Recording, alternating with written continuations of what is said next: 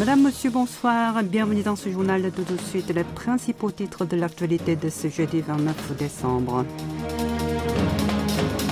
Selon Yoon Suk-yeol, il faut faire payer très cher à Pyongyang le prix de ses provocations. Affaire Lee Park Ji-won et Seok inculpés sans être placés en détention. Covid-19, la Corée du Sud surveille de près la situation épidémique en Chine. Et enfin, les tarifs des transports en commun de Séoul augmenteront en avril 2023.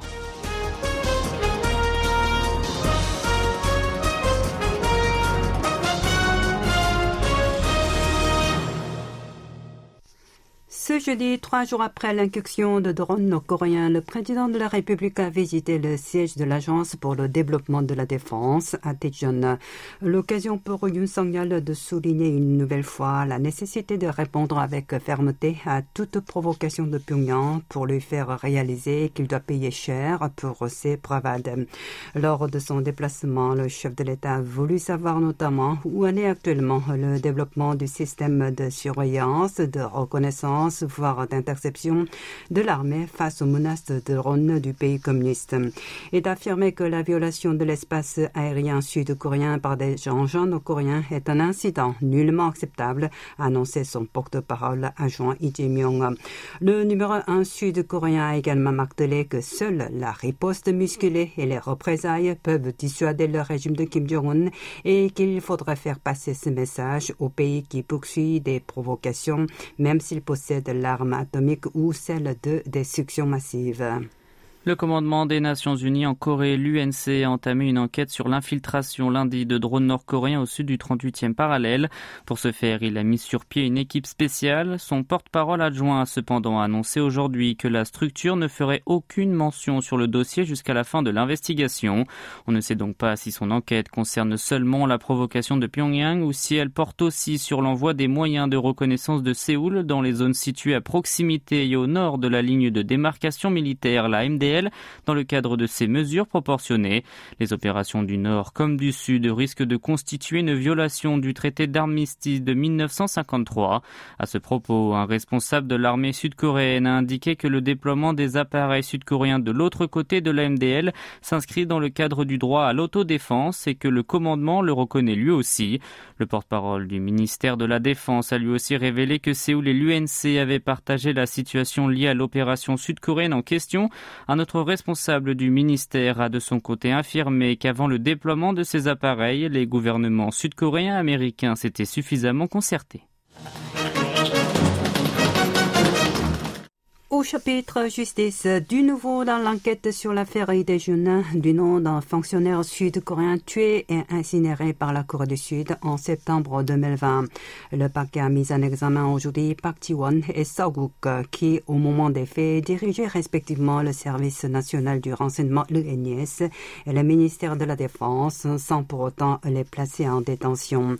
Le ministère public soupçonne le premier d'avoir ordonné aux, employés du NIS de détruire les rapports sur les renseignements liés à la disparition de Lee et ce sur demande du conseiller présidentiel de l'époque à la sécurité nationale Sohun. Quant au second, il a fait rédiger un rapport dans lequel Lee a tenté de faire défection vers le nord. Après l'arrivée au pouvoir de Yoon Song-yeol, le drama refait surface et le parquet a rouvert ses enquêtes. L'Assemblée nationale a voté contre la demande de levée de l'immunité parlementaire déposée par le ministère de la Justice pour arrêter le député du Minjo Noon Lee, l'élu de la première formation de l'opposition, et soupçonné d'avoir touché 60 millions de won, soit environ 45 000 euros de la part d'un homme d'affaires du nom de Park. Avant le vote hier, le garde des Sceaux a sollicité les députés pour approuver la motion en énumérant une par une les preuves révélées au cours des enquêtes sur l'allégation pesant sur le parlementaire. Parmi elles, les enregistrements audio de la conversation entre No et Park et les SMS échangés entre eux, une chose jugée rarissime. Cependant, l'accusé a clamé son innocence en reprochant aux procureurs pro-gouvernementaux de les avoir inventés. Résultat, 101 élus ont voté pour, 161 autres contre, avec 9 abstentions. En vertu de la loi concernée, les poursuites judiciaires à l'encontre d'un député pendant la session de l'Assemblée nécessitent l'accord de celle-ci. Sachez que depuis le début de la législature actuelle, la demande en ce sens a été présentée au au Parlement à quatre reprises, mais c'est la première fois qu'elle a été désapprouvée. Toute l'actualité de toute la Corée, c'est ici sur KBS World Radio. Sur le front sanitaire, le gouvernement sud-coréen examine l'éventuel renforcement des restrictions face au rebond du Covid en Chine. Il envisage également de surveiller de près l'approvisionnement en médicaments contre le rhume pour prévenir sa pénurie. En effet, il a été remarqué que des Chinois vivant à Séoul en achètent en masse pour les envoyer dans leur pays. De plus, la double propagation du nouveau coronavirus et de la grippe a fortement augmenté la demande des citoyens sud-coréens pour des traitements contre le rhume et la fièvre. Confronté à d'éventuelles tensions du marché pharmaceutique, le gouvernement a appelé les pharmacies du pays à la vente modérée de ces remèdes. D'après Im Soo-kyung du Centre de prévention contre l'épidémie, pour répondre à la hausse des touristes et des cas positifs importés depuis l'Empire de Milieu, les autorités sanitaires sont en train d'élaborer des dispositifs à prendre qui seront révélés demain, avant d'ajouter qu'une surveillance renforcée est en vigueur pour la propagation du BF7, un inquiétant variant en Chine dont le taux de détection reste pour l'instant entre 2 et 4% en Corée du Sud. Les tarifs des transports publics séouliens augmenteront de 300 won, soit environ 22 centimes d'euros en avril prochain.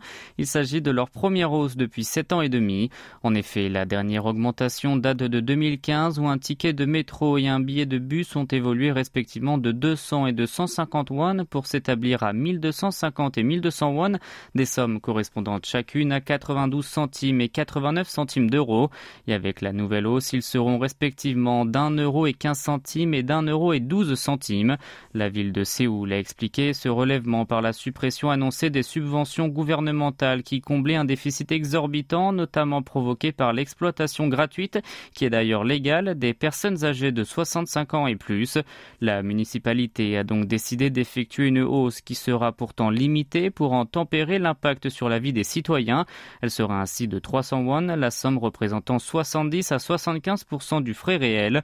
Elle a également annoncé continuer d'améliorer d'améliorer la gestion et d'augmenter le soutien financier municipal dans ce domaine.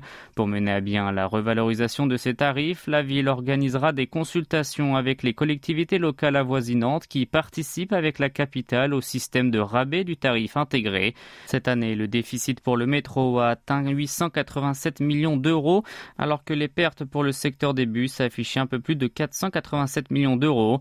De plus, Séoul a besoin d'un budget supplémentaire pour renouveler des équipements de son métro dont le taux de vieillissement a atteint 66,2% et remplacer des bus existants par des véhicules écologiques. La tricherie sur les services militaires refait surface en Corée du Sud suite à une récente enquête sur les personnes soupçonnées de cette infraction. Plus de dix jeunes sud-coréens, dont des sportifs professionnels, auraient eu recours à des moyens illégaux pour être dispensés de servir sous les drapeaux. Les associations nationales de football et d'autres disciplines ont elles aussi lancé des investigations internes. Un agent administratif de l'enrôlement a aidé au moins huit jeunes à obtenir de manière mensongère des diagnostics de l'épilepsie, un papier médical permettant d'éviter la conscription. En contrepartie, il recevait 100 millions de won, soit environ 74 000 euros pour chaque assistance frauduleuse. Parmi ces huit jeunes se trouve Cho jae de l'équipe de volleyball détenue par le groupe OK Financial. Suite à la demande de comparution devant le paquet, l'athlète sud-coréen a confessé son sa malhonnêteté. Cet intermédiaire malveillant se présente sur son blog comme un seigneur des services militaires qui contribue à l'exécution équitable de cette obligation civile. Il a tenu des rencontres en présentiel et donné des conseils, mais ces derniers n'étaient que des techniques pour bénéficier de l'exemption du service militaire, une pratique illégale. Une unité conjointe d'enquête a été créée entre les procureurs et l'administration des effectifs militaires. Selon elle, deux intermédiaires au total ont été mis en examen euh, jusqu'ici. Et pour terminer, un mot d'environnement. Les régions du sud de la péninsule coréenne n'auront plus d'hiver à la fin du siècle si les émissions actuelles de gaz à effet de serre ne diminuent pas. Ce pronostic morose a été présenté par Météo Corée, s'appuyant sur le sixième rapport publié par le groupe d'experts intergouvernemental sur l'évolution du climat.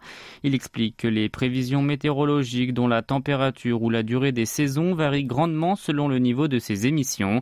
Selon le scénario tendanciel, autrement dit, suivant les émanations telles qu'elles sont aujourd'hui, la température moyenne de la région métropolitaine augmentera de 6,7 degrés d'ici 2080-2100. La ville de Gwangju, dans le sud-ouest du territoire, observera une canicule durant 118,1 jours contre 21,4 actuellement. La durée de l'été sera de 188 jours à Séoul, alors que Daegu, ville située dans le sud-est, aura 10 jours de plus. En un mot, chaque année, l'été perdurera 6 mois au sud du 38e parallèle. En revanche, Daegu, Gwangju et Busan, la plus grande ville portuaire du pays, toutes au sud, ne connaîtront plus l'hiver. Même d'après le scénario le plus ambitieux qui fixe à 2070 la neutralité carbone, la saison estivale durera 20 jours de plus qu'aujourd'hui, tandis que celle hivernale perdra 30 jours. Les résultats sont toutefois moins apocalyptiques.